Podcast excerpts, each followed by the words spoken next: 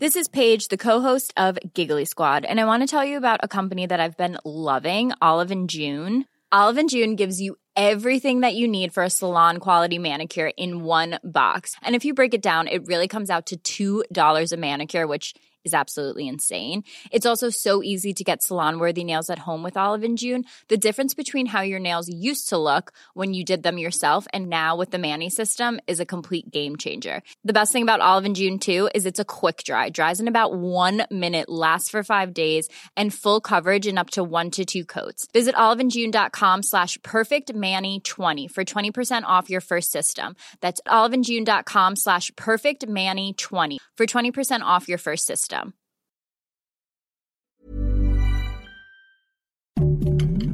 Heraldo Podcast, un lugar para tus oídos. Noticias del Heraldo de México.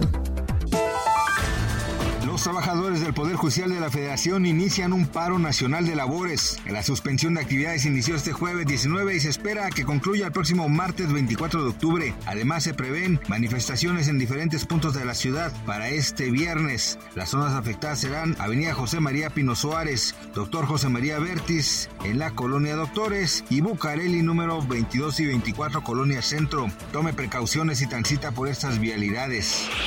La Coordinadora Nacional de los Comités de Defensa de la Cuarta Transformación, Claudia Sheinbaum, anunció en sus redes sociales que visitará la Unión Americana con el propósito de reunirse con mexicanos que radican en Estados Unidos. La cita será este sábado en Los Ángeles, California.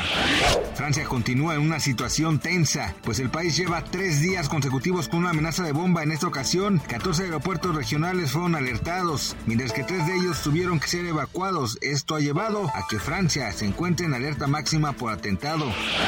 Después de que el actor Horacio Pancheri se metiera en polémica por llamar fea a la actriz Samadi Sendejas, la controversia continúa, pues Dana Paola asegura que el mensaje de disculpa del actor es una excusa y solo incentiva que los hombres sigan utilizando la palabra fea como un insulto hacia las mujeres. Hasta el momento el actor no ha dicho más al respecto.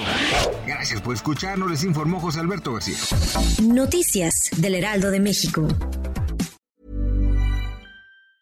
Tired of ads barging into your favorite news podcasts? Good news. Ad-free listening is available on Amazon Music for all the music plus top podcasts included with your Prime membership.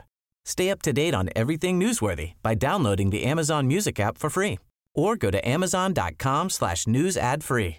That's amazon.com slash news ad free to catch up on the latest episodes without the ads.